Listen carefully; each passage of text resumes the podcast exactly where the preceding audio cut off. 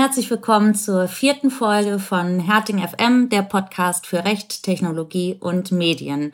Heute, trotz dieses historischen Datums, an dem sich die Datenschutzgrundverordnung oder das Wirksamwerden der Datenschutzgrundverordnung zum zweiten Mal äh, jährt, machen wir äh, keine reine DSGVO-Folge, äh, sondern haben uns eingeladen, äh, Fabian Reinholz, äh, Partner und äh, Rechtsanwalt bei Herting im IP-Team mit den Schwerpunkten oder berät im Schwerpunkt äh, zum IP-Recht, Markenrecht, Wettbewerbsrecht ähm, und ganz leidenschaftlich auch zum Sportrecht. Ähm, und arbeitet derzeit auch an seinem eigenen Podcast im Sportrecht, der, der bald folgen wird.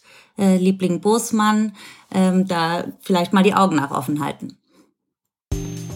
Ja, hallo liebe Rika. In unseren News geht es heute um die Entscheidung des Bundesverfassungsgerichts aus der letzten Woche zur Bindungswirkung der Grundrechte für deutsche Behörden im Ausland, um das Urteil des Europäischen Gerichtshofs dazu, ob man in der Widerrufsbelehrung eine Telefonnummer angeben muss.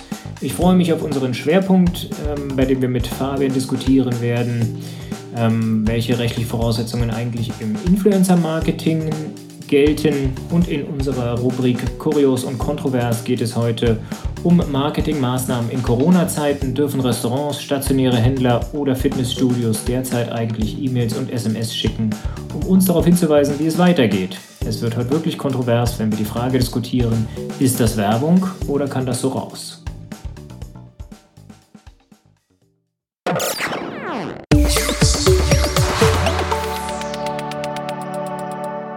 EuGH entscheidet, die Telefonnummer gehört in die Widerrufsbelehrung.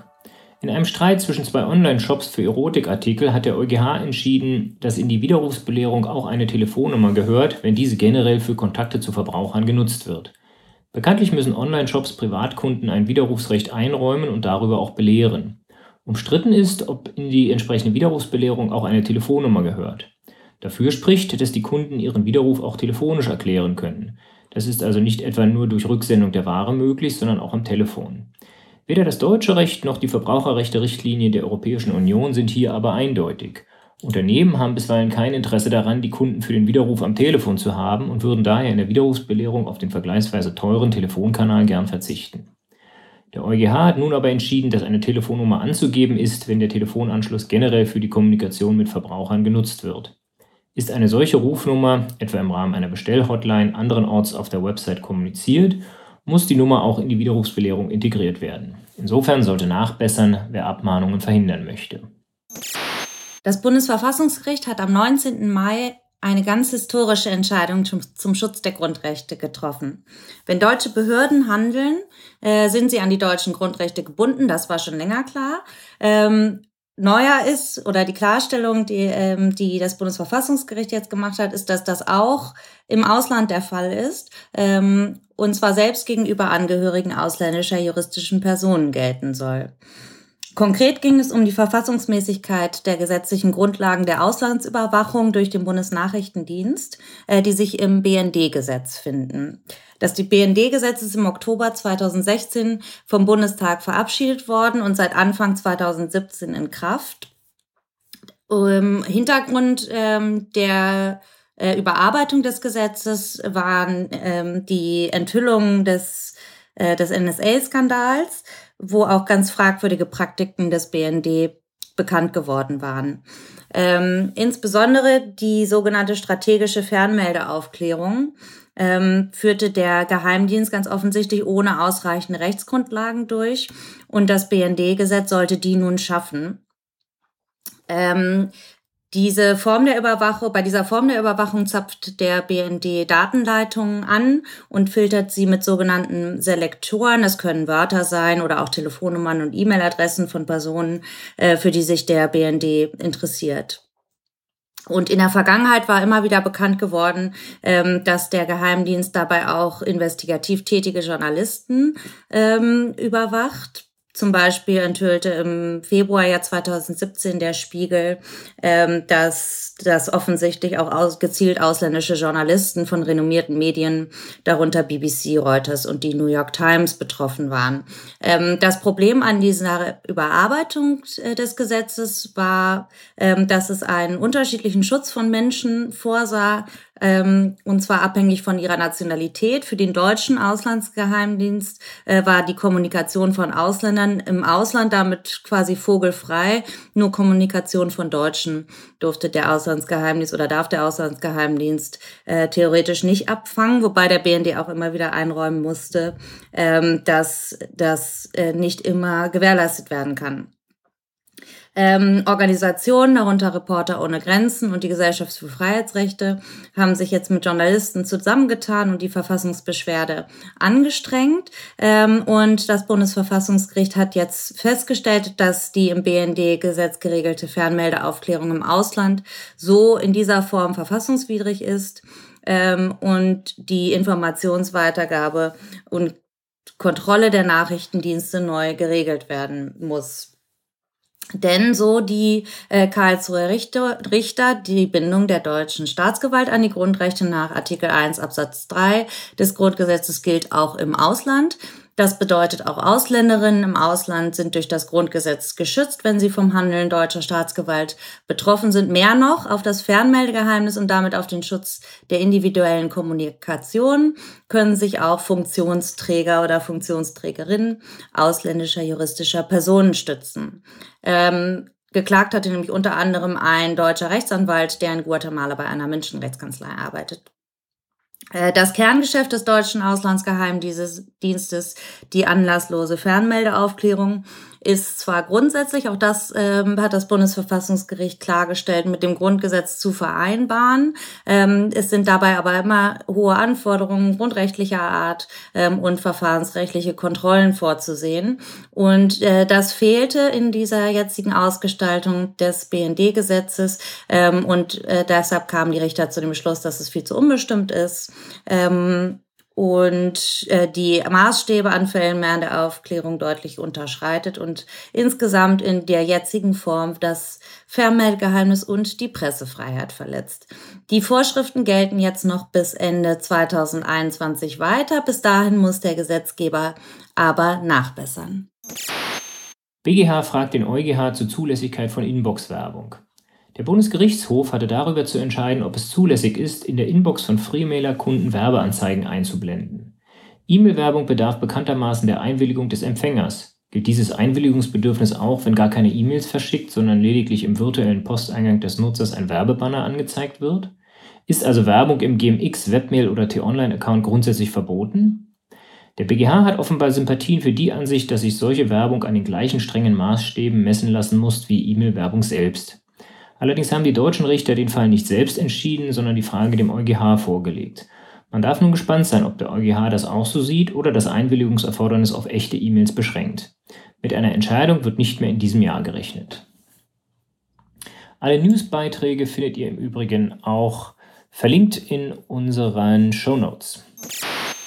Äh, sie teilen ihr Leben in Form von Videos, Fotos und Stories online mit Hunderttausenden, manchmal sogar mit Millionen von Followern. Und sie werben dabei mehr oder weniger beiläufig für Produkte. Laut einer repräsentativen Umfrage des Digitalverbands Bitkom aus dem Jahr 2018 folgt jede bzw. jeder zweite in der Altersgruppe der 14 bis 29-Jährigen wenigstens einem Influencer in den sozialen Medien. Die Kids lieben die Stars aus dem Netz, weil sie glauben, dass die ihnen auf Instagram und YouTube die Wirklichkeit zeigen. Und die Unternehmen lieben die Influencer, weil die Jugend das glaubt. Welche rechtlichen Risiken und Unwägbarkeiten beim Influencer-Marketing für Unternehmen und Influencer selbst bestehen, darüber sprechen wir heute mit Rechtsanwalt und Partner bei Herting Rechtsanwälte Fabian Reinholz. Hallo Fabian. Hallo Rika. Hallo Martin. Grüßt euch. Hi. Ähm, ja, ich habe jetzt schon ein bisschen äh, versucht, mich an einer Definition des Influencer-Marketing, aber vielleicht äh, räumst du noch mal ein bisschen auf mit meiner Behauptung. Was ist denn überhaupt Influencer-Marketing? Also äh, im Gesetz steht dazu nichts. Ähm, was Influencer-Marketing ist, ähm, äh, im Prinzip hast du es in der Einleitung eigentlich schon, hattest schon alle Punkte drin. Ähm, im Grunde ist äh, jemand, der sich Influencer nennt, nichts anderes als eine, ähm, eine, eine Person, ein Mensch, ähm, der ähm, entweder aufgrund seines prominenten Statuses ähm, oder vor allem ganz wichtig aufgrund seiner Reichweite eine ideale Werbefigur ist, um andere ähm, zu beeinflussen. Ähm, was ja schon in dem Namen Influencer drinsteckt, und zwar dazu beeinflussen, irgendwelche Produkte zu, äh, Produkte zu kaufen oder Dienstleistungen in Anspruch zu nehmen. Ähm, ja, und, und, im Grunde sind die, die ganzen Social Media Stars letztlich nichts anderes als das, was, was früher ähm, die Schauspieler ähm, und die Sportstars waren, die im Fernsehen Produktwerbung gemacht haben. Mhm. Ähm, mit dem Unterschied, dass, dass das Fernsehen und das, das Print früher eben schon die Reichweite an sich hatte. Ähm, denn so viele Medien gab es ja, äh, gab's ja in früheren Zeiten nicht. Heute ist es eben, verlagert sich das alles auf den, äh, in den Online-Bereich und die, in den sozialen Medien ähm, ist es halt eben auch möglich, ohne irgendwie einen prominenten Status ähm, eine große Reichweite zu erzielen. Ähm, das kann im Prinzip der Nachbar von nebenan sein, der ähm, sich irgendwie einfach gut verkaufen kann ähm, und möglicherweise mit, mit banalsten Videos und, ähm, ähm, und, und banalen Produktionskenntnissen sich eine große, große Reichweite erschaffen kann. Und dann ähm, hast du natürlich die Möglichkeit, ähm, mit, ein, mit einem Video oder mit einem Post ähm, eine große, große Anzahl von Menschen zu erreichen, äh, die dir idealerweise aufs Wort folgen und dann, dann Empfehlungen, ähm, dann Empfehlungen nachkommen und viele, viele Produkte kaufen. Also kann man sagen, früher kannten wir die Influencer, heute nicht. Weil äh, David Beckham und Wayne Rooney und Jürgen Klinsmann und Boris Becker kannte ich irgendwie. Vreni Frost kannte ich, bevor ich mich mit den gerichtlichen Auseinandersetzungen zum Influencer-Marketing beschäftigt habe, noch nicht. Ich kannte die auch nicht und ähm, ich über meine Kinder kannte ich vielleicht noch so ein, zwei, ähm, ähm, aber dann hört es auch schon auf. Man muss, man muss auch sagen, dass vielleicht die, also auch eine Generationenfrage. Ähm, ich fühle mich ehrlich gesagt natürlich von den von den ganzen YouTube-Videos, ähm, was da auch immer beworben wird, nicht so richtig angesprochen. Ich glaube, ich werde auch in diesem Leben davon nicht mehr so richtig erreicht werden. Ähm, aber bei, bei, meinen Kindern sieht es natürlich ganz anders aus. Und wenn die damit aufwachsen, ähm, dann, dann sind die das einfach auch, auch gewohnt ähm, äh, und springen eben dann irgendwie auf Menschen an, wo wir vielleicht sagen würden, oh Gott, das ist jetzt aber, also äh, das ist jetzt, ist jetzt aber so banal oder so doof, das, das gucke ich mir einmal an und dann nicht mehr. Mhm.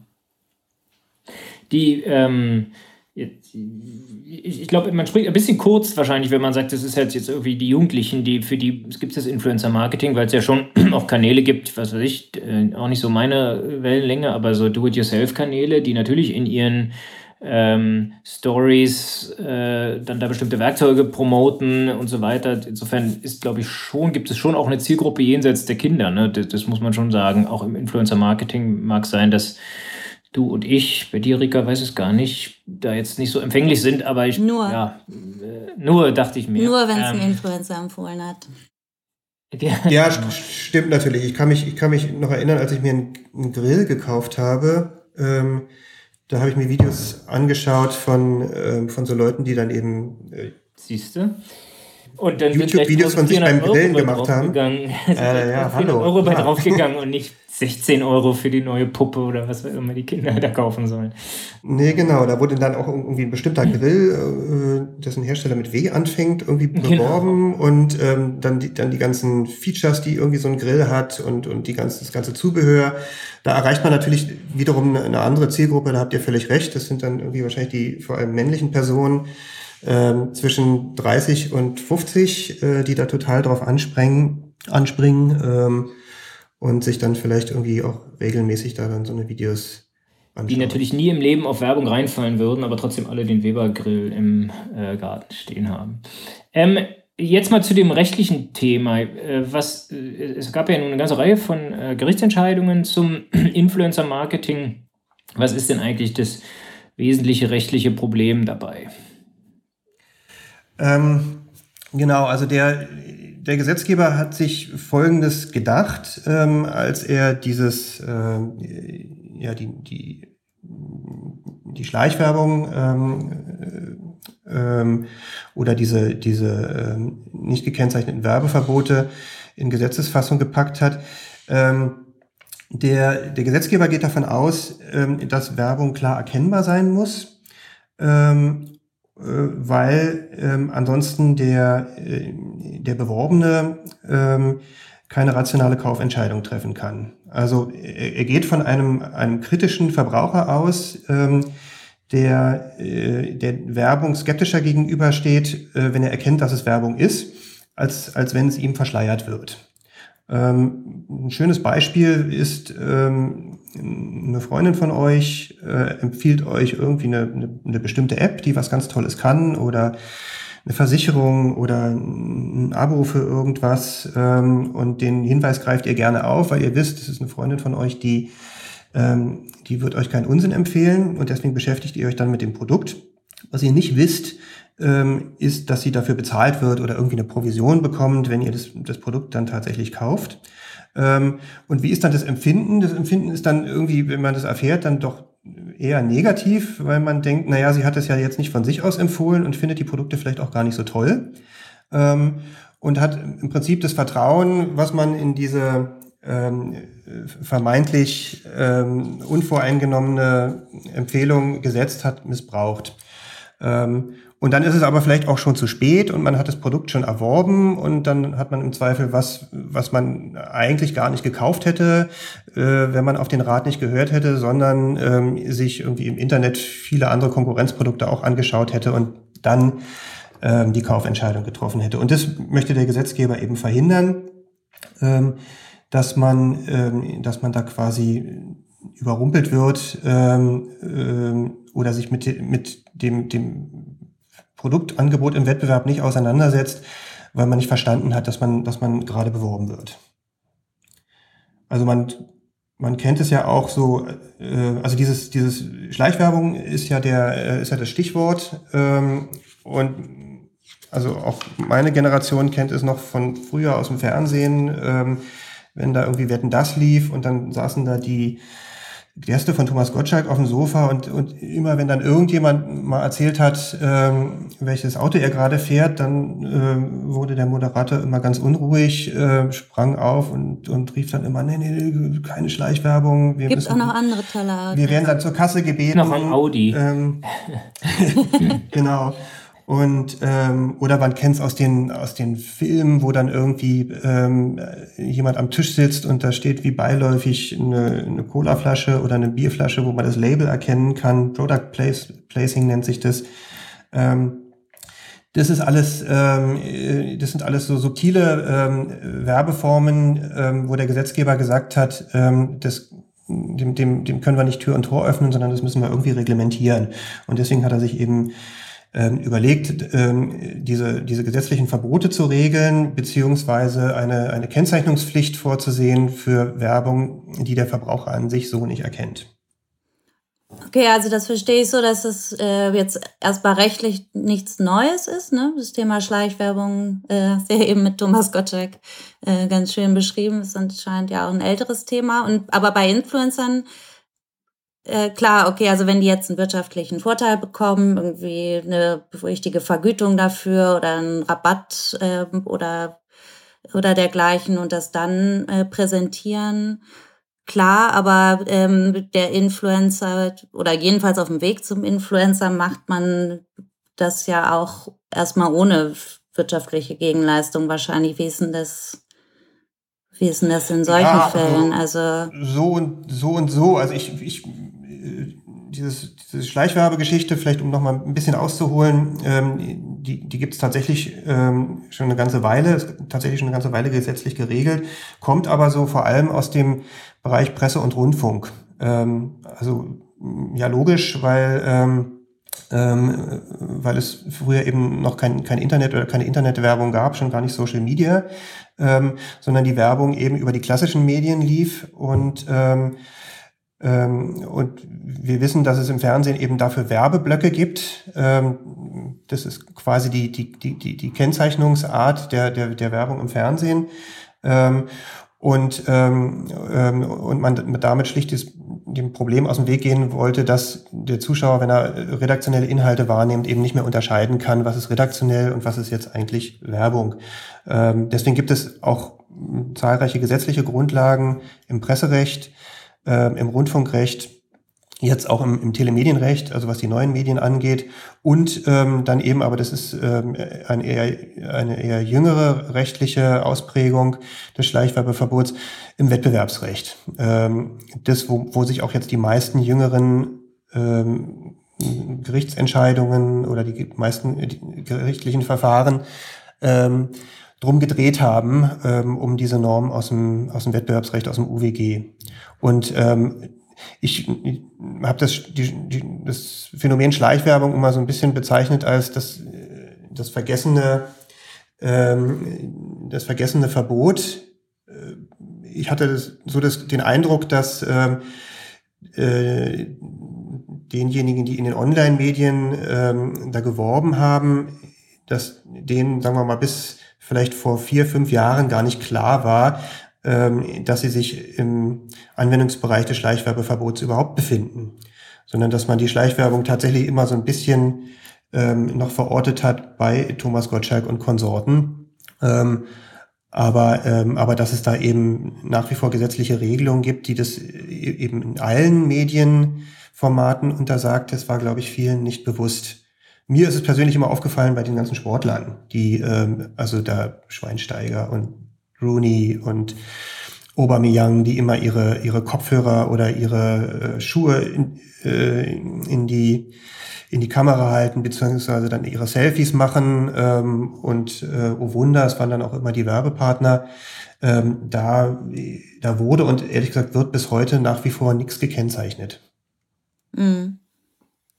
Jetzt sagst du, das, ist im Prinzip alles nichts Neues ähm, und schwappte jetzt so nach und nach ins, ins Internet. Wir hatten schon am Anfang ein bisschen gesagt äh, oder gesprochen über Gerichtsentscheidungen, die es da gegeben hat. Äh, äh, Vreni Frost, Pamela Reif, Kathi Hummels. Ähm, was ist denn da eigentlich Gegenstand? Also wie verstößt man denn gegen das Schleichwerbeverbot und womit hat man dann äh, zu rechnen und wer, und wer kümmert sich darum überhaupt? Mhm. Also die, die Entscheidungen haben eigentlich zwei Gegenstände. Das eine ist ähm, die Frage, muss man überhaupt irgendwas kennzeichnen? Ähm, und die zweite ist, wie wird gekennzeichnet? Interessanterweise ist diese Rechtsprechung, die so 2016, 17 einsetzte, ähm, äh, hat sich zunächst mit der äh, Frage beschäftigt, wie muss eigentlich gekennzeichnet werden. Ähm, und dann äh, später ging es erst um, ums Eingemachte, nämlich muss ich überhaupt kennzeichnen. Ich glaube, der erste Fall war ähm, ähm, der, das war gar kein gerichtliches Verfahren, das war dieser Flying Uwe Bodybuilder-Typ, glaube ich. Ähm, lohnt, sich, lohnt sich auf jeden Fall, den mal zu googeln, Leute. Das ja, ist, äh, cool. Absolut. Oder zu YouTube eigentlich. Mal einen Blick wert. Ähm, ja, der hat, ich, ich, weiß nicht mehr genau, was es war, ob der für irgendein Nahrungsergänzungsmittel geworben hat äh, auf seinem YouTube-Channel und ist äh, aufgrund äh, medienrechtlicher Vorschriften ähm, von der Landesmedienanstalt Schleswig-Holstein war es, glaube ich, zu 10.000 Euro Bußgeld verdonnert worden. Ähm, und dann ging es weiter mit, ähm, mit einer Entscheidung vom OLG Zelle. Da ist, glaube glaub ich, ein, ähm, eine Drogeriekette in Anspruch genommen worden. Da ging es aber tatsächlich äh, nur vordringlich um die Frage, wurde da ausreichend gekennzeichnet, weil man, weil das Gericht davon ausging, die Voraussetzungen für die Kennzeichnung, die seien sowieso gegeben gewesen. Ähm, und so setzte sich das dann fort über Entscheidungen dann doch teilweise recht bekannter Influencer. Ähm, am Ende war es Kathi Hummels ähm, vom Landgericht München ähm, und da ging es dann tatsächlich immer um die Frage, ist es jetzt, ist dieser konkrete Post eigentlich ähm, Werbung ähm, oder ist er das nicht? Ähm, weil äh, am Ende ist es bei den, bei den ja, professionellen oder halbprofessionellen Influencern ja so, die haben dann mehrere, mehrere Social Media Kanäle, Instagram, Facebook, über die sie Posts absetzen. Ähm, und, und das auch mit einer, mit einer ordentlichen Frequenz. Und, ähm, und es ist beileibe nicht immer so, dass jeder Post ähm, im Vorhinein mit irgendeinem Werbepartner, den die haben, so abgesprochen ist oder dass die dafür Geld bekommen, sondern die posten natürlich auch, wo sie gehen und stehen, dann meistens ja sich selbst ähm, mit, mit irgendwas Tollem an, also ein Schlafanzug, ein Kleid, äh, ein Pulli ähm, oder ein Stofftier, äh, was sie irgendwie gerade für das Kind gekauft haben. Ähm, und immer sieht man, ähm, sieht man irgendwo den, den Hersteller, äh, entweder weil er verlinkt ist oder getaggt ist oder weil man, weil man auffällig das, das Herstellerschildchen dann eben sieht. Und da stellt sich dann eben die Frage, ähm, ist jeder dieser Posts kennzeichnungspflichtig ähm, und was ist insbesondere mit denen, äh, wofür die Influencerin oder der Influencer gar keine Vergütung bekommen hat, sondern das macht, weil, weil es einfach eben ihr oder sein tägliches Metier ist. Ähm, und da fangen dann, da fangen dann an, da fangen dann diese Grauzonen an, die durch die gesetzlichen Regelungen auch nicht wirklich gut gelöst werden können oder einfach nicht wirklich vorhersehbar sind. Ähm, und es führt eben zu einer großen Verunsicherung bei Influencern, ähm, also auch sowohl bei den Großen als auch bei den, bei den Kleinen, teilweise auch den Privaten, ähm, die auf ihren Kanälen mal irgendwas posten, ob, ob das jetzt alles gekennzeichnet werden muss oder nicht. Ich meine, es ist ja schon auch ein Ding, ne? Äh, du, wenn du, nur weil du mal äh, Geld bekommst für, für einzelne Posts, ist ja, geht ja die Rechtsprechung teilweise jedenfalls dahin, äh, dass du alles als Werbung kennst oder dass jedenfalls mal alles Werbung ist, weil es, wenn es schon nicht Werbung für das Stofftier äh, ist, was dort abgebildet ist, dann jedenfalls aber mal Werbung für dich, weil ja deine Reichweite jetzt wieder größer wird und, und, und du sozusagen in deinem gewerblichen Kanal äh, ähm, geschäftliche Handlungen werbenden Charakters vornimmst und für dich selber wirbst, was, was dann heißt, dass äh, ja, Kathi Hummels keinen einzigen Post mehr absenden kann, ohne den als Werbung zu kennzeichnen oder so offensichtlich äh, zu machen, dass man ihn nicht, gar nicht mehr kennzeichnen muss. Nochmal ein anderer Aspekt. Ähm, kann er das richtig sein? Also, das finde ich schon ein scharfes Stück. Ja, das, das Problem ist, ist die gesetzliche Grundlage. Also vor allem die, ähm, äh, die gesetzliche Grundlage im, im UWG, im Wettbewerbsrecht, ähm, die ähm, nämlich mitnichten äh, voraussetzt, dass etwas Werbung ist, sondern die spricht nur von Kommuni äh, kommerzieller Kommunikation oder von, von einem kommerziellen, äh, von einer geschäftlichen Handlung, die, die einen kommerziellen Charakter haben muss. Und es kann natürlich alles Mögliche sein. Das ist schon eine sehr, eine sehr, ein sehr breiter, offener Tatbestand, ähm, der, der viel ähm, Ideen und, und Auslegungen zulässt. Ähm, und zudem äh, ist eben äh, in dem UWG-Tatbestand nicht vorausgesetzt, dass man ähm, für diese äh, kommerzielle Kommunikation oder dass kommerzielle Kommunikation nur dann vorliegt, wenn man dafür bezahlt wird oder eine sonstige Art der Vergünstigung enthält, äh, erhält, beispielsweise das Hotelzimmer umsonst oder so oder die schöne Testfahrt mit dem mit dem mit dem Wagen oder oder den den äh, den Kurzurlaub in, in einem tollen Resort. Ähm, sondern äh, die spricht auch davon, ähm, dass man sich, dass man sich selbst bewerben kann.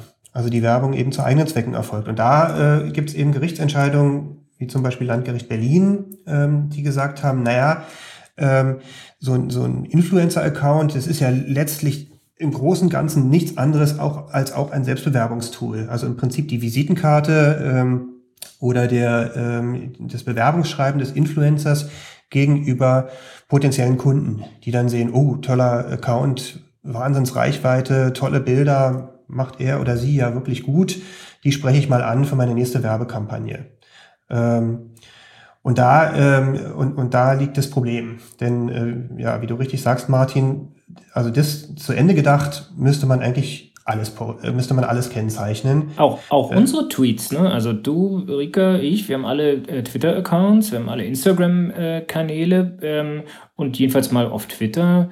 Bei, bei, mir jedenfalls auch bei Instagram, ja, da bewerbe ich auch mal unseren Podcast. Ähm, wofür mache ich das? Naja, klar, weil die toll sind und äh, Leuten auch, auch jetzt aus dem, sagen wir mal, weiteren Bekanntenkreis äh, vermitteln möchte, dass es irgendwie sich lohnt, da reinzuhören.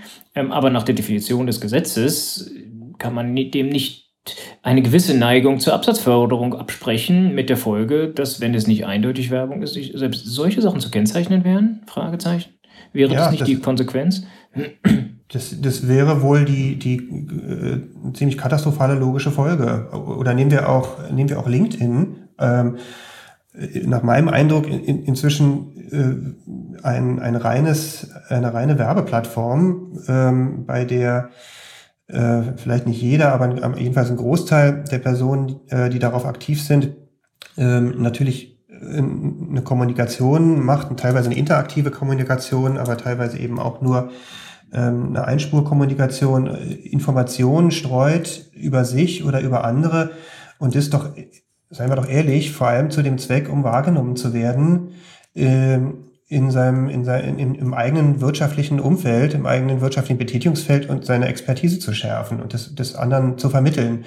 Ähm, also sprich, ja, wenn wir was über Twitter posten, ähm, würden, könnten böse Zungen sagen, jeder einzelne Post, egal worum es geht, hat die, äh, hat die Intention, ähm, sein, also sich selbst gegenüber, gegenüber potenziellen Kunden ähm, bekannt oder beliebt zu machen. So, aber, aber, aber, aber dahin kann es eigentlich nicht gehen. Ähm, das ist jetzt auch sicherlich nicht das, was sich der Gesetzgeber ursprünglich mal dabei gedacht hat. Ähm, es liegt jetzt natürlich nur an diesem, an diesem Medium Internet, dass es, dass es möglich macht, ähm, sich mehr oder weniger ohne große Kosten ähm, einer, einer großen Gruppe von Personen zu zeigen. Das wäre früher mit den klassischen Medien nicht gegangen, weil für TV Werbung hätte man viel bezahlen müssen, für Printwerbung hätte man viel bezahlen müssen. Und, ähm, ähm, und auf normalem Wege wäre man in diese Medien auch eben nicht so einfach reingekommen. Ja, und irgendwie widerspricht es ja auch so ein bisschen, ähm, also wenn jetzt alles, also wenn man sogar sagt, der Influencer selbst ist jetzt quasi das, das Werbeprodukt, klar, also schlussendlich profitieren ja auch Firmen, die dann Influencer irgendwie bezahlen für eine Werbung, äh, profitieren davon, aber die, der Influencer selber, also ich habe gestern in Vorbereitung zum Beispiel so eine Doku über Influencer gesehen, haben sie 20 Influencer gefragt, was sie jetzt anders macht als die anderen oder was sie an, abhebt von den anderen. Und da meinten alle, ja, ich bin halt immer so authentisch. Ähm, und das ist ja irgendwie auch gerade so, so äh, dieser Mischmasch aus äh, mein Privatleben, das ich mit euch teile und euch irgendwie signalisiere, wir sind Freunde und mir könnt ihr vertrauen. Ähm, und dann teilweise ähm, wahrscheinlich auch, ja, ne, also teilweise auch bezahlte Posts, aber irgendwie muss man ja auch, kann man ja jetzt nicht bei jedem Post aufpassen müssen, welches T-Shirt ich trage und ob ich da nicht vielleicht jetzt doch irgendwie ähm, mhm. in eine Kennzeichnungspflicht reingerate und wie soll ich das als Influencer schaffen? Das ist ja gerade das Problem, weil, weil ähm, also dadurch, dass das dass das alles so authentisch ist und so privat ähm, und da irgendwie die Urlaubsbilder gepostet werden, ähm, besteht eben für den, für den Betrachter nicht die Möglichkeit, jetzt auseinander zu dividieren, was ist jetzt Werbung ähm, und was ist nicht Werbung. Ähm, und, ähm, und da haben es dann eben wahrscheinlich die Gerichte, die da entschieden haben, teilweise dann eben auch ein bisschen einfach gemacht. Also Landgericht Berlin, wie gesagt, die, die, die zu dem Ergebnis gekommen sind, ist ja alles Werbung, was du da auf deinem Kanal machst. Also, ähm, also musst du alles kennzeichnen. Ähm, ist sicherlich nicht der richtige Ansatz und, und die Folgeinstanz hat es dann auch wieder so ein bisschen, hat die dann wieder so ein bisschen zurechtgestutzt ähm, und gesagt, nee, nee, ähm, so, so von der Warte können wir es auch nicht angehen, sondern wir müssen uns schon jeden einzelnen Post anschauen. Ähm, aber, ähm, aber ja, es gibt dann auch wieder Entscheidungen, ähm, die, die genau in die Gegenrichtung gehen, wie zum Beispiel dann München zu Kathi Hummels, die gesagt haben, na ja, ähm, die mag mal hier ähm, äh, äh bezahlte Werbung machen und da auch ist es auch wieder privat. Ähm, aber im Ergebnis, wenn, wenn, wenn man dann so einen Account hat, der irgendwie mit so einem, äh, mit so einem blauen Häkchen versehen ist, äh, dass man nicht so einfach bekommt und wenn, wenn dann die, die Betrachter sehen, oh, die hat ja irgendwie eine Million Follower, ähm, dann ist es doch klar, dass man da beworben wird. Und dann kommt, ähm, kommt die, die Ausnahme ähm, aus dem gesetzlichen Tatbestand ins Spiel, die nämlich sagt, ich muss dann doch nicht mehr kennzeichnen, wenn die Werbung offensichtlich ist. So, und das, das ist natürlich schon noch ein Einfallstor, ne? auch, auch für unsere Beispiele, die, die wir gerade hatten, weil wozu bin ich auf Twitter ne? und, und poste da Dinge aus der Kanzlei, äh, wenn nicht zu Werbezwecken. Also jetzt im Gesetzesding äh, natürlich eigentlich, um die Nutzer zu informieren, aber äh, ja, am Ende, wenn ich aufs Gesetz schaue, ist es sicherlich als Werbung zu qualifizieren und die, die Kennzeichnung braucht es jedenfalls deshalb nicht, weil es offensichtlich ist, weil ich halt äh, für Werbe, für, äh, ähm, für Dinge werbe, die aus unserer Kanzlei kommen. Genau. Aber das ist, ähm, also ich war ja schon zwischendrin, neigte ich mal dazu zu sagen, man, man müsse die, die, die Werbekennzeichnungspflichten eigentlich ganz aus dem Gesetz entfernen. Ähm, das war allerdings ein bisschen sehr kurz gedacht, weil es natürlich schon auch Differenzierungen gibt. Ähm, aber wenn ich, wenn ich mich mit meinen Kindern unterhalte, die sich dann irgendwie diese YouTube-Videos da reinziehen, ähm, und ihnen sage, wisst ihr, ihr wisst schon, dass das alles Werbung ist äh, und die wollen, dass ihr die Produkte kauft, das ist denen auch völlig bewusst. Ähm, und ähm, die, die Frage äh, ist halt, ob es, was ich mich jetzt schon seit Jahren frage, ist, ob, wenn Sie sagen, das ist dem, das ist uns bewusst, ich, ich habe ja schon meinen Neffen mehrfach zitiert, äh, der irgendwann mal gesagt hat, ne, mir doch egal, ob das Werbung ist oder nicht, Hauptsache das Video ist toll. Er ist anders mhm. gesagt, aber ähm, und ähm, da, das ist natürlich schon, das ist ja okay, wenn Sie dann bei der Kaufentscheidung berücksichtigen, ja, das dann nicht für bare Münze nehmen. Also wenn es dazu führt, dass ich quasi nichts mehr für bare Münze nehme, weil alles Werbung sein könnte und mir dann auf anderen Kanälen oder durch eigene Betrachtung oder echte Freunde den Eindruck davon verschaffe, ob das Produkt wirklich was taugt oder nicht, dann ist ja dagegen eigentlich nichts zu sagen. Dann ist am Ende natürlich auch ein bisschen egal, ob alles als Werbung gekennzeichnet ist oder, oder nichts mehr als Werbung gekennzeichnet ist.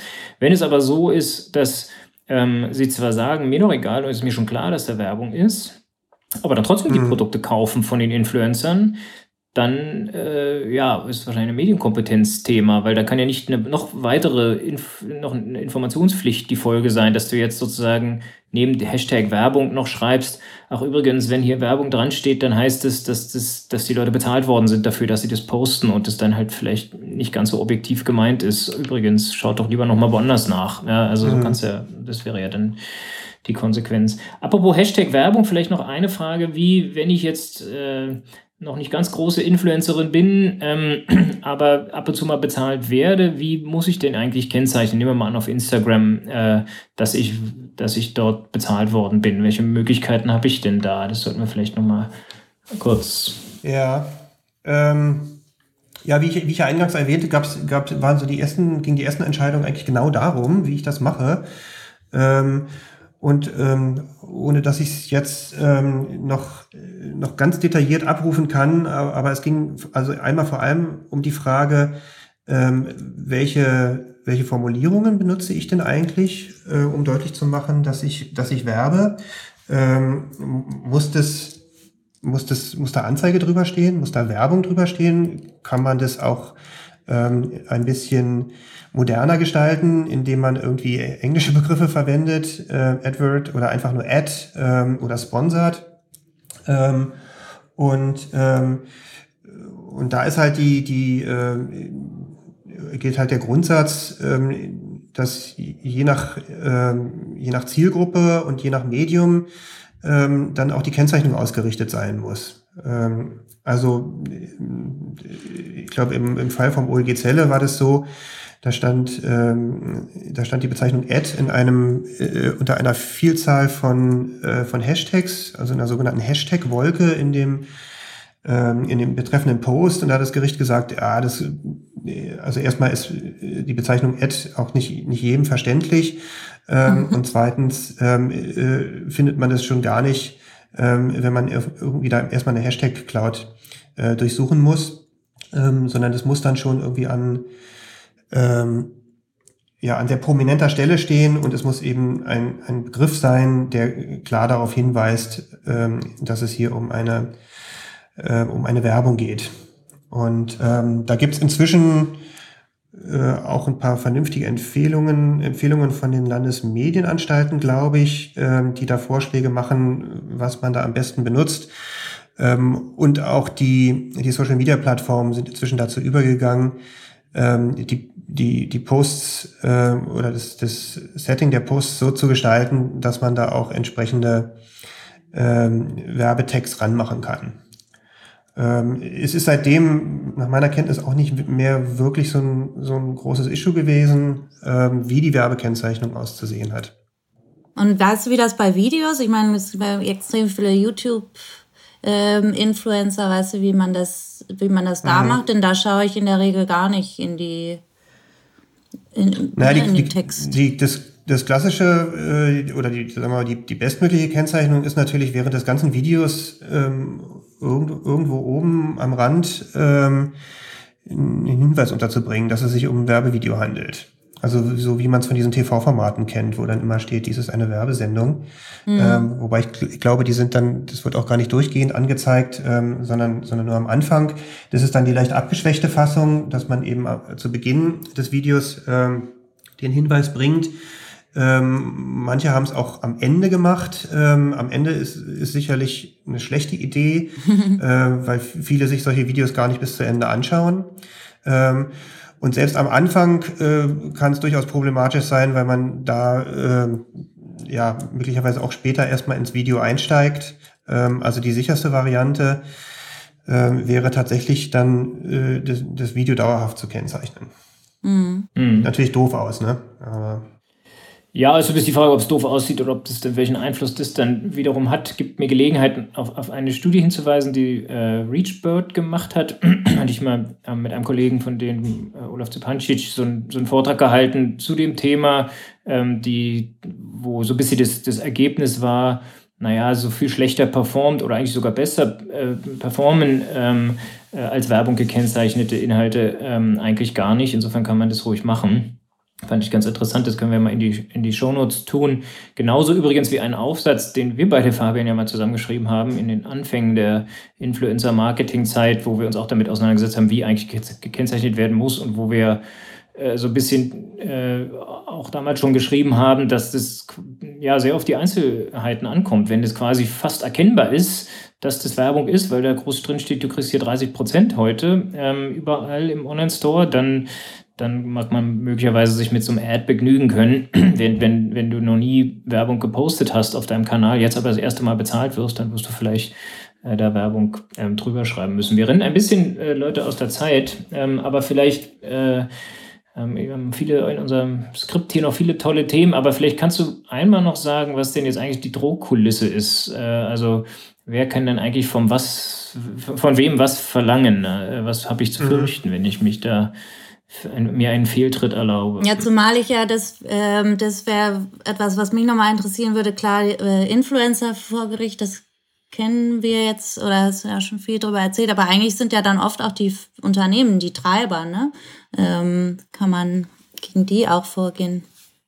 Genau, genau. Also ähm, im Grunde gilt, also wenn wir uns im Wettbewerbsrecht äh, befinden, das tun wir ja, ähm, gilt der, der Ansatz des Private Enforcement. Ähm, das heißt also, es gibt ähm, die Möglichkeiten des, des Wettbewerbs ähm, gegen, gegen andere Wettbewerber, die ähm, auf diese Art und Weise unzulässiger äh, werben, vorzugehen. Ähm, also, also sprich, wer, wer sind die, die äh, also wen, wen kann man an den Karren bekommen? Das sind einmal die Influencer selber, die Werbenden und natürlich die dahinterstehenden Auftraggeber. Ähm, die haben äh, einen Deal, äh, einen Vertrag mit dem Influencer, dass er für sie Werbung macht. Ähm, und die sind dann natürlich auch greifbar ähm, als, als Mittäter oder Anstifter. also jedenfalls, jedenfalls kriegt man die auch ran. und, und wer kriegt die ran? Das können eben zum einen Unternehmen sein, die mit den Beworbenen im Wettbewerb stehen, Konkurrenten. oder das können eben auch diese diese institutionellen Wettbewerbsvereine ähm, oder ähm, Verbraucherschutzorganisationen ähm, oder, oder Wettbewerbsorganisationen sein, ähm, die äh, diese, diese Ansprüche geltend machen. Dazu sind die berechtigt. Ähm, ähm, einerseits, weil es eben ihre, ihre Funktion ist, den, äh, den Wettbewerb, aber eben auch den Verbraucherschutz sicherzustellen. Ähm, ähm, andererseits, weil sie eben, also bei, bei Wettbewerbsvereinen dann irgendwie über eine ausreichende Mitgliederzahl verfügen, um ähm, auch diese Wettbewerbsposition oder diese, diese Konkurrenzposition dann für sich in Anspruch nehmen zu können. Also die vertreten dann halt die Interessen der, der Wettbewerber, derjenigen, die da unzulässig geworben haben. Und was, was können die geltend machen? Ähm, natürlich der Unterlassungsanspruch ähm, ähm, ist der, der wesentliche Anspruch, um den es da geht. Ähm, ähm, nämlich dass der, ähm, dass der, der da Rechte verletzt hat, ähm, künftig entweder vertraglich sich verpflichten muss, ähm, das nicht nochmal zu tun und, und, und wenn ja, dann eine saftige Vertragsstrafe zu zahlen oder wenn ein Gericht es entscheiden muss, ähm, dann gibt es einen gerichtlichen Titel, der einen zu dieser Unterlassung verpflichtet und bei Verstoß kann dann ein Ordnungsgeld beantragt und gerichtlich verhängt werden. Das sind so die, die großen Drohkulissen. Ähm, das kann natürlich unangenehm sein für ein Unternehmen, das mit vielen Influencern äh, wirbt. Ähm, wenn die einmal so eine Erklärung abgegeben haben, ähm, dann droht natürlich bei jedem weiteren Fauxpas, den sich irgendein Influencer leistet, ähm, nicht nur eine erneute Inanspruchnahme auf Unterlassung, sondern eben dann eine Vertragsstrafe oder ein Ordnungsgeld. Und das kann dann schon bei mehreren Verstößen empfindlich hoch werden. Und was kann ich als Unternehmen machen, wenn ich jetzt, äh, oder wie gehe ich das an, wenn ich jetzt mit einem Influencer arbeiten möchte? Ja, ähm, das ist ähm, eine, eine, eine gute Frage. Das ist nicht so ganz so einfach. Am, am Anfang, ähm, also am Anfang meine ich damit, als diese Rechtsprechung da losging, äh, hat man als Jurist natürlich äh, erstmal in, in, in diesem Schnellabhilfemodus gedacht und gesagt, na ja, dann guckt doch einfach, dass ihr in euren Verträgen sogenannte Freistellungsklauseln drin hat, habt. Also, dass ihr sozusagen jedem Influencer äh, vorschreibt, vertraglich, du musst gucken, dass du die Werbekennzeichnungspflichten einhältst und wenn du das nicht tust und wir werden in Anspruch genommen, dann ähm, können wir uns bei dir schadlos halten. Ja. Ähm, das ist erstmal, sagen wir mal, eine, eine, eine rechtlich recht zuverlässige Art und Weise, sich, ähm, sich da zu schützen gegen sowas. Aber die Frage ist ja immer so ein bisschen, äh, ist es Sinn und Zweck dieser Vertragsbeziehung mit dem Influ Influencer, das so zu regeln? Oder muss man, muss man das nicht vielleicht auch alles ein bisschen softer machen, indem man, ähm, in, indem sich beide Seiten bewusst sind, hier gibt es gewisse Risiken ähm, und indem man beispielsweise den Influencer sehr sehr nah an sich rannimmt, ähm, ihm Schulungen ähm, zuteil werden lässt über ähm, jüngste rechtliche Auswirkungen oder über die jüngste Rechtsprechung ähm, zum Influencer-Marketing. Das sind, glaube ich, die etwas vielversprechenden, vielversprechenderen Ansätze. Die erfordern aber eben nicht nur, dass man, dass man da einen guten Vertrag hat, ähm, sondern die erfordern auch sehr, sehr ja, diffiziles praktisches Handling.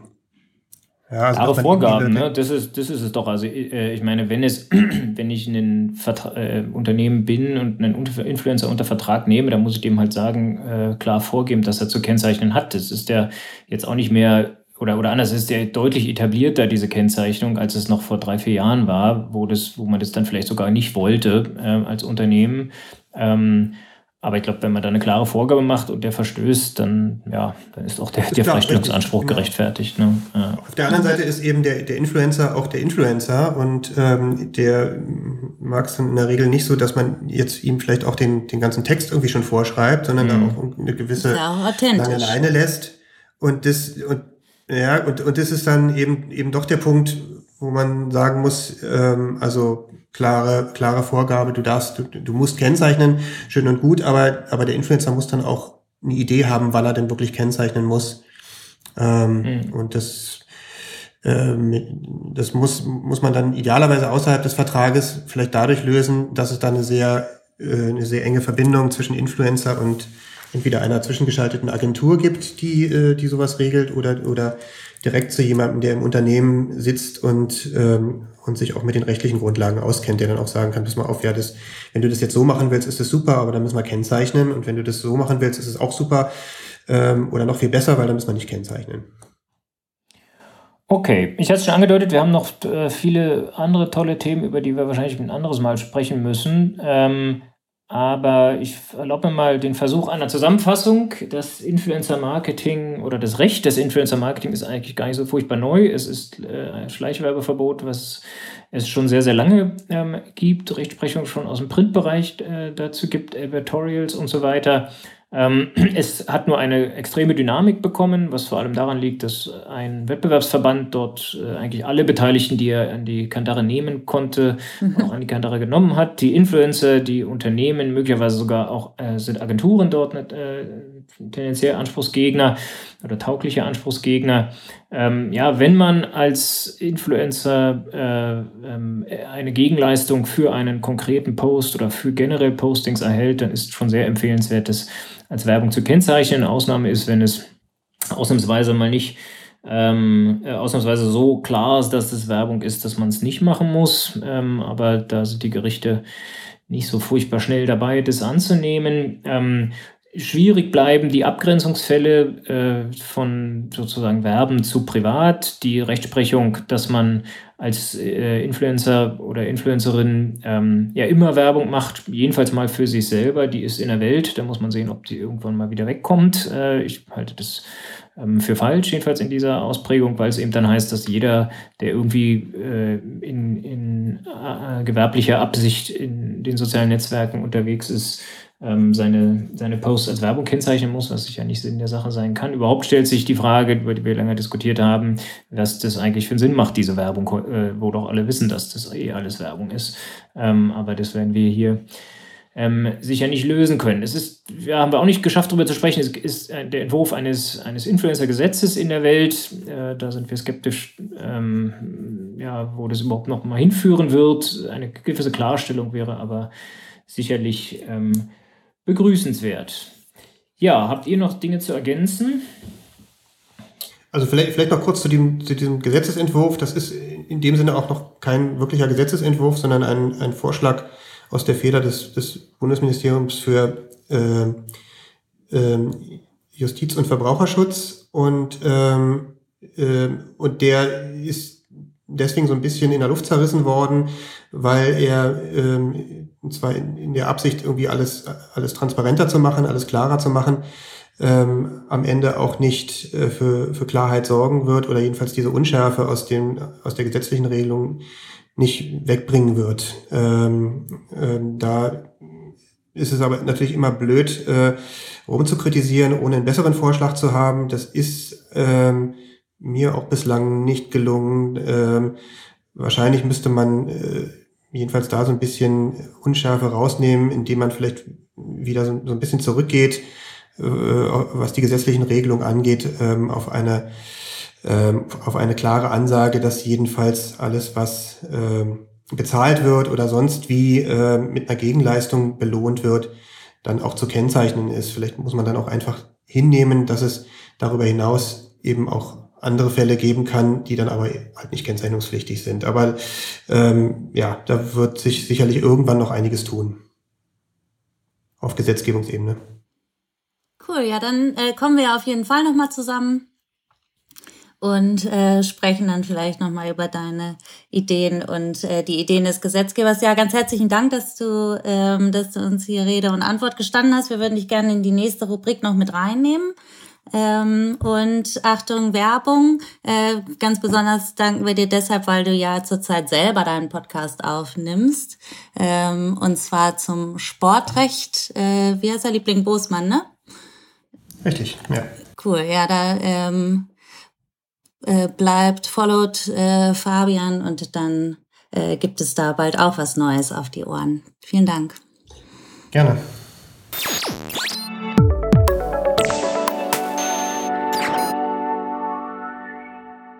Ist das Werbung oder kann das so raus?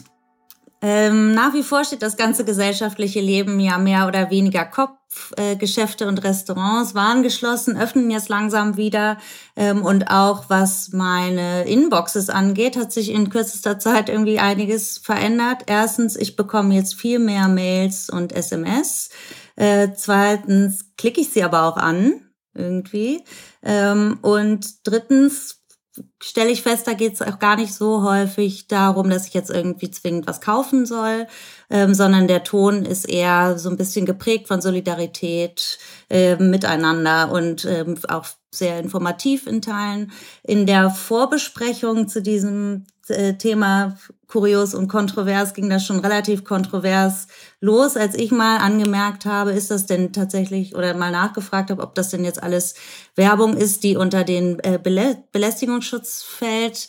Martin, vor allem du hast mich da, glaube ich, richtig für ausgelacht. Ähm, und Fabian, du warst auch ziemlich klar positioniert, wie man das rechtlich einzuordnen hat. Und ähm, deshalb äh, Challenge accepted. Ich gebe euch jetzt ein paar Beispiele, äh, so hätte ich mir das heute gedacht und äh, hätte mal ganz gerne eure Meinung dazu. Ähm, kleiner Disclaimer vorweg, äh, eine Einwilligung in die werbliche Ansprache per Mail oder SMS oder dergleichen habe ich äh, in all diesen Fällen vorab nicht erteilt. Ich verstehe aber ähm, als, äh, als Kunde den Hintergrund und ich finde es teilweise auch äh, ganz hilfreich. Also mein erstes Beispiel ähm, stammt von einem, meinem, einem Stammrestaurant, in das ich äh, gerne gehe, ähm, das mich einmal darüber informiert hat vor ein paar Wochen schon, dass sie jetzt ähm, tagsüber äh, geöffnet haben, aber man äh, sich das Essen nur mitnehmen kann ähm, oder mir das auch direkt nach Hause liefern lassen kann. Und jetzt bekomme ich eben dieses Update, so jetzt haben wir auch wieder richtig regulären Betrieb ähm, und so und so sind aber unsere Hygienevorschriften und darauf musst, musst du beachten, bitte bestell dir vorher einen Tisch und so weiter. Was sagt ihr dazu?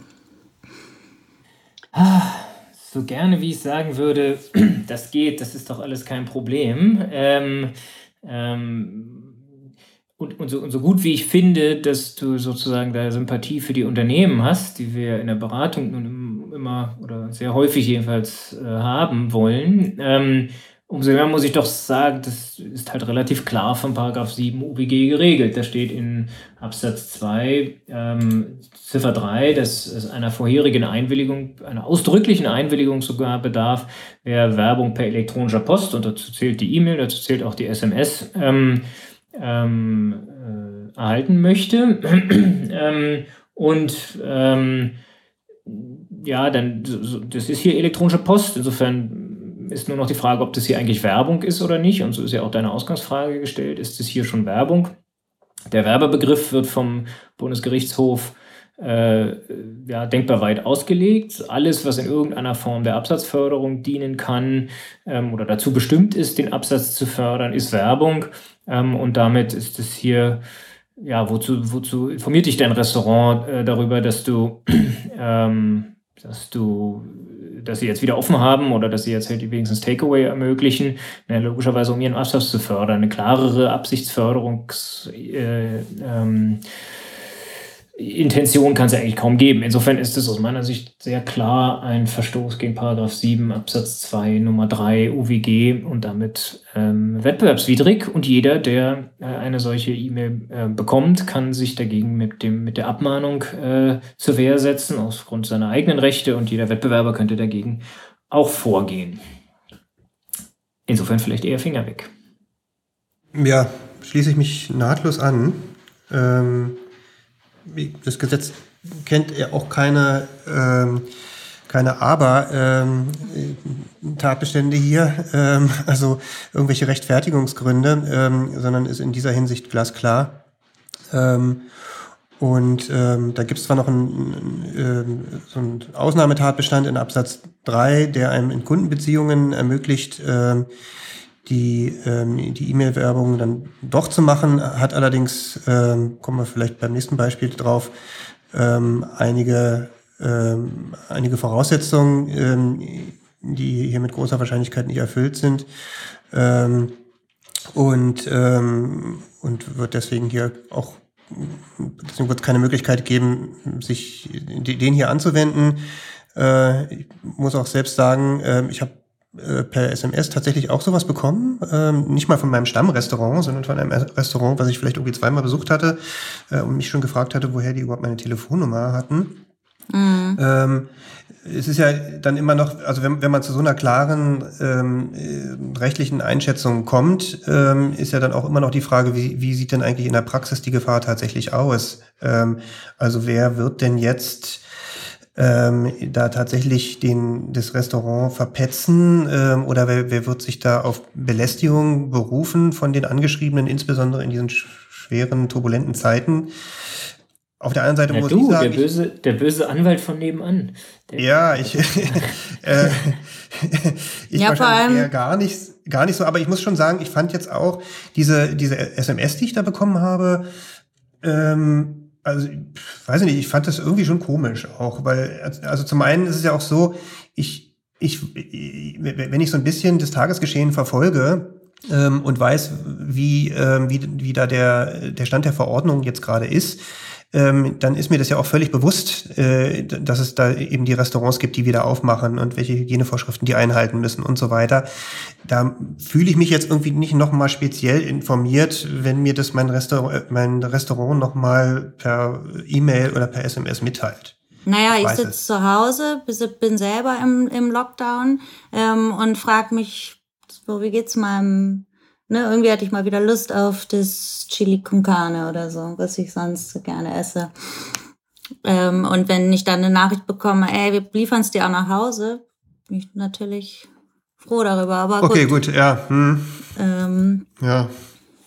Okay, aber ähm, okay, passt. Also da ähm, seid, bleibt ihr eindeutig, aber vielleicht mit meinem nächsten. Ja, ich sag mal so, ich meine, das, Fabian hat ja den, hat ja den Aufschlag schon gemacht. Es, es ist natürlich am Ende eine Risikoabwägung. Ne? Also äh, ähm, klar, wenn der, wenn, wenn unsere, wenn die Rechtsmeinung nicht ganz so eindeutig ist, sondern man wenigstens Schlupfloch hat, wie jetzt hier den 7 Absatz 3, ähm, ja, im Zusammenhang mit dem Verkauf einer Ware erhalten hat, also könnte man möglicherweise noch sagen, die Telefonnummer jetzt hier von Fabian im, äh, ja, der, der vielleicht bei dem Restaurant mal, mal angerufen hat, äh, um einen Tisch zu reservieren, naja, könnte man vielleicht noch rein kommen. Aber jedenfalls fehlt es daran, was Fabian ja schon angedeutet hat, dass eben bei Erhebung der Adresse äh, oder in dem Fall der Telefonnummer ähm, äh, ja darauf hingewiesen, dass es mit Werbung zu rechnen ist. Also über den 7 Absatz 3 kommt man auch nicht rein.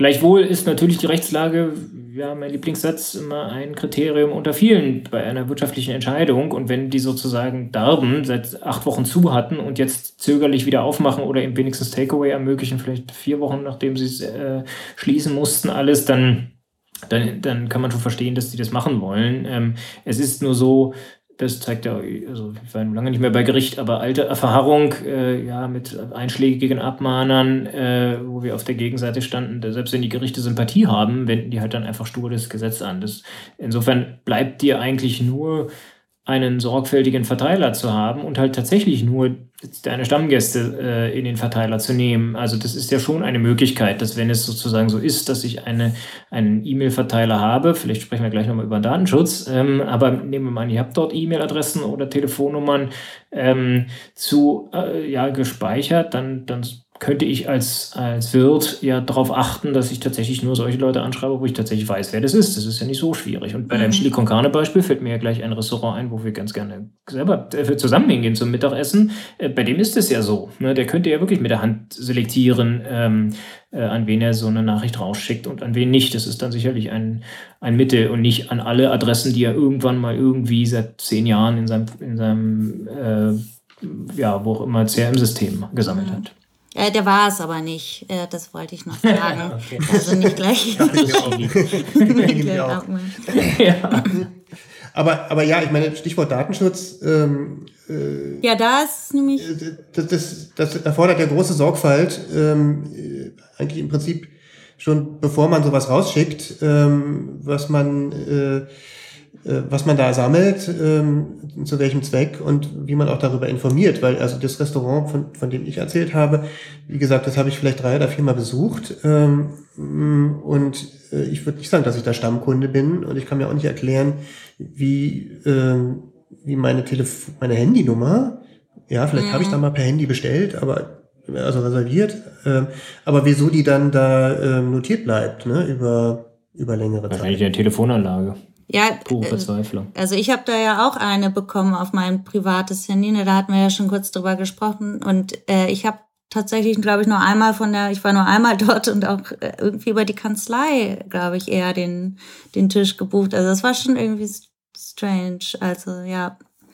Äh, aber aus Datenschutzgesichtspunkt, das finde ich jetzt nämlich äh, ganz interessant, wäre wär ich jetzt zu einem anderen Ergebnis gekommen und hätte nämlich gesagt, ähm, Direktwerbung äh, kennt äh, der Datenschutz als berechtigtes Interesse und äh, die Interessenabwägung wird dann im Angesicht der derzeitigen Lage meines Erachtens auch zugunsten des Unternehmens ausfallen müssen, die ja jetzt einfach äh, unter so massiven Einschränkungen zu leiden haben, dass sie sich irgendwie schon Gedanken machen müssen, wie sie, ähm, wie sie auch einfach überleben können und wie sie mit Kunden in Kontakt bleiben können. Und da wäre ich eigentlich zu dem Ergebnis gekommen, dass die, dass die Verarbeitung meiner E-Mail-Adresse zu diesem Zweck dann im, im Gegenzug dazu zurückzustehen hat oder das Interesse, die nicht zu verarbeiten. Und dann kommt aber eben äh, der, der, der große Mist, ja, das kann man es nicht sagen, dass die Aufsichtsbehörden der Meinung sind, das Datenschutzrecht folgt da dem Wettbewerbsrecht und damit auch jeder Verstoß gegen das UWG gleichzeitig ein Datenschutzverstoß wäre. Und dann ist es natürlich auch schon gleich eine ganz andere, ein ganz anderes Risiko ähm, wegen der Bebußung Ne? Also Absolut. Also vielleicht nochmal aufgedröselt. Ne? Das äh, 6.1f berechtigtes Interesse, also 6.1f DSGVO berechtigtes Interesse und eine Interessenabwägung dort vorzunehmen.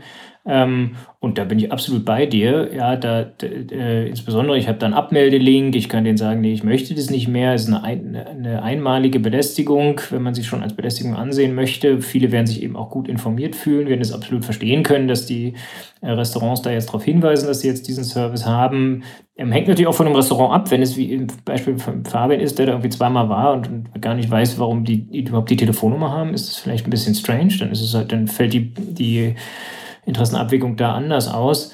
Ähm, aber, äh, aber in der Tat, die Datenschutzbehörden sagen halt, wenn es ein UBG-Verstoß ist, dann kann ich mich nicht auf berechtigte Interessen stützen. Dann rechnen die Leute nicht damit, weil das ist ja ein wettbewerbswidriges Verhalten. Ähm, und das ist eigentlich ein gutes Beispiel dafür, dass das in dieser Absolutheit nicht stimmen kann. Also ein Datenschutzverstoß, äh, finde ich, muss man hier, damit muss man hier in dem von dir geschilderten Fall Stammrestaurant und gute, gute äh, Kundin äh, da sicherlich nicht nicht ausgehen. Aber es wäre ein dickes Brett, äh, ja, was man dann mit der Behörde ausfechten muss. Ähm, und dann mhm. sicherlich auch sehr davon ab, wen man da dann auf der anderen Seite hat, äh, wer da wie viel Sympathie dafür hat, dann, äh, wenn es dann mal so ein Bußgeld geben würde.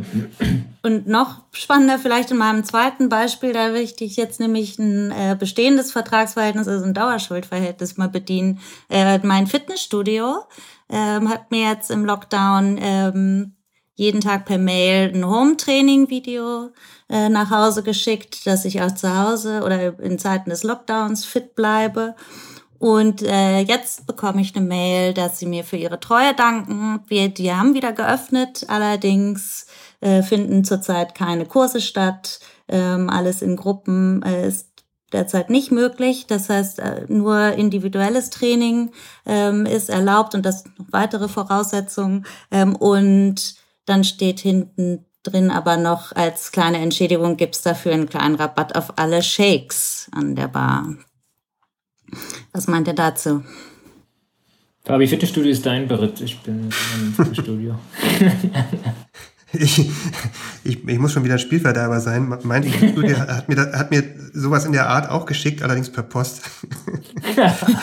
Geht doch auch, bitte. Ähm, äh, du hast es ungelesen ja, weggeworfen. nee, nee, sehr, auf, sehr aufmerksam gelesen. Ähm, also die, die erste Frage, die sich mir da dann vielleicht stellt, ist, ähm, ist es Werbung?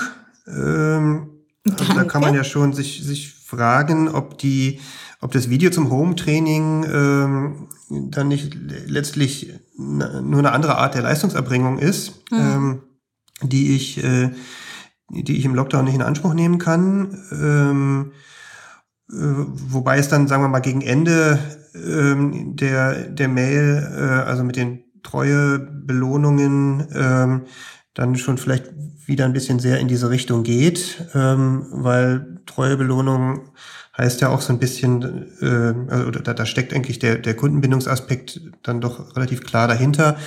Ähm, und soweit ich diese, diese sehr strenge Rechtsprechung dazu, was eigentlich Werbung ist, im Kopf habe, ähm, würde man wohl am Ende mit, der großzügigen Einordnung da von mir äh, bei Gerichten nicht auf so allzu große Ohren stoßen, möglicherweise sogar was das, was das Video angeht, weil letztlich ist es ja auch eine, ähm, eine Leistung, die du da bewirbst, die du äh, normalerweise in den äh, in der Lockdown-Phase gar nicht in Anspruch nehmen kannst. Ähm, und ähm, ja, gleichwohl vielleicht ein Ansatz, irgendwie so zu, zu argumentieren. Ähm, und hier, finde ich, stellt sich für mich eben auch wie beim letzten Beispiel, ähm, Stammgast im Restaurant, ähm, schon auch die Frage, wie, äh, wie wahrscheinlich das ist, dass da jetzt ähm, jemand seine Rechte, seine Rechte geltend macht. Vielleicht könnte man ja sogar, ähm, äh, bevor man, bevor man in diese Richtung schon geht, äh, irgendwie bei allen Kunden nochmal auschecken per E-Mail, ähm, ob sie überhaupt damit einverstanden sind, auf solche Corona-Angebote in Zukunft hingewiesen zu werden. Ähm, auch da würde dann wahrscheinlich ein, bei strenger Betrachtung ein Gericht sagen, ja, das ist aber auch schon Werbung, ähm, weil das bahnt ja genau das, das bahnt ja genau die Werbung an. Aber ja, vielleicht wären das Möglichkeiten, ähm, die ganze Sache so, so aufzuziehen, ähm, dass die Wahrscheinlichkeit in Anspruch genommen zu werden sehr, sehr, sehr, sehr gering ist. Und kann ich diese, ähm, diese äh, Informationen quasi nachholen? Ich konnte ja jetzt nicht wissen, dass Corona kommt ähm, und ähm, habe deshalb bei Erheben der E-Mail-Adresse wahrscheinlich nicht daran gedacht zu sagen, ja. sollte mal irgendwas vorfallen und wir uns irgendwie anders zusammenfinden müssen, würde ich dich auch Falls es eine Pandemie gibt. Falls, ja, genau. Ja. Also auseinanderhalten. Also ich glaube, wenn bis zu dem, äh, bis zu dem Hinweis auf die Wasserkastanien-Shakes äh, fand ich das eigentlich okay. Also fand ich, kann man das schon verargumentieren, dass ich im Rahmen eines Dauerschuldverhältnisses sagen kann, äh, Informationen verschicken kann, wie ich denn meine Leistungen derzeit äh, anzubieten gedenke, ja, ja durch, durch äh, ähm, Home Trainings ähm, oder so. Ähm, ja, das glaube ich, kann man schon sagen. Auch wir haben jetzt wieder offen, finde ich eigentlich auch noch in so einem Dauerschuldverhältnis als äh, nicht als Werbung zu verstehen, zumal die ja, wenn ich es richtig verstehe, ihre Geld sowieso bekommen, egal ob du trainieren gehst oder nicht. Ähm, insofern ist das wahrscheinlich okay. Ähm, aber der, der auch hier BGH sagt halt zu meinem zu meiner großen Unbill, ich finde es auch falsch, aber hilft ja nichts, äh, ja, dass, dass eben jede hinzugefügte äh, Werbung eine E-Mail, die eigentlich zulässig wäre, äh, unzulässig macht. Ja, da gibt es eine BGH-Entscheidung, die sagt, bei einem Autoresponder, den, ja, vielen Dank für den Eingang Ihrer E-Mail, die wir, oder SMS war das damals, die, die wir Ihnen gerne bestätigen. Ähm, und wir werden uns so schnell wie möglich darum kümmern. Und dann war abgesetzt Text, zwei Zeilen. Ähm, ach, kennen Sie übrigens schon unsere Wetter-App? Ähm, und hat der BGH gesagt, ja, du darfst zwar diesen Autoresponder-Nachricht verschicken, aber wenn du da Werbung hinzufügst, brauchst du eine Einwilligung. Und das wäre hier natürlich schon auch. Warum soll man da jetzt zusätzlich die, die, dieses, dieses Bonusprogramm äh, oder die besonderen Kundenvorteile bewerben müssen. Ähm, ja, das geht über die Info hinaus. Insofern wäre da, glaube ich, der Ratschlag, haltet es so schlank wie möglich ähm, und seht zu, dass das möglichst in Informationen sind. Und dann auch hier, wie es Fabian schon gesagt hat, ja, schaut ein bisschen drauf, wer da im Verteiler landet. Ähm, ob das jetzt wirklich Stammkunden sind. Gut, beim Fitnessstudio sind das halt die Kunden, die da derzeit mhm. dabei sind. Da, da kann man es vielleicht äh, noch eher rechtfertigen. Jedenfalls mal OWG. Und Datenschutz vielleicht da noch ergänzt. Datenschutz finde ich es hier eigentlich noch klarer, dass ich damit rechne, dass das Fitnessstudio, was meine E-Mail-Adresse hat, diese nutzt, wenn in Zeiten wie diesen ähm, äh, besondere Bedingungen herrschen, mich darauf hinzuweisen, dürfte wohl eher äh, im Bereich des Erwartbaren liegen, als dass die dann mir irgendwie ein, ein teures Schreiben schicken und dafür noch mein Geld verbraten. Insofern finde ich das eigentlich auch äh, gut vertretbar, da, da datenschutzrechtlich kein großes Zusatzthema zu sehen. Ja. Ich weiß nicht, was das ist mit euch, aber es, äh, wir sind total aus der Zeit jedes Mal. Ja. Ähm, das spricht aber wahrscheinlich nur ähm, für euch und für diese Runde. Aber ähm, okay, mal zusammengefasst ähm, ist das wohl äh, alles Werbung. Nichtsdestotrotz kann man sich wahrscheinlich als Unternehmen ein bisschen Gedanken darüber machen, ähm, ob man äh, das Risiko und wenn ja, mit wem eingehen möchte. Mich könnt ihr anschreiben. Martin würde ich äh, würde ich nicht empfehlen.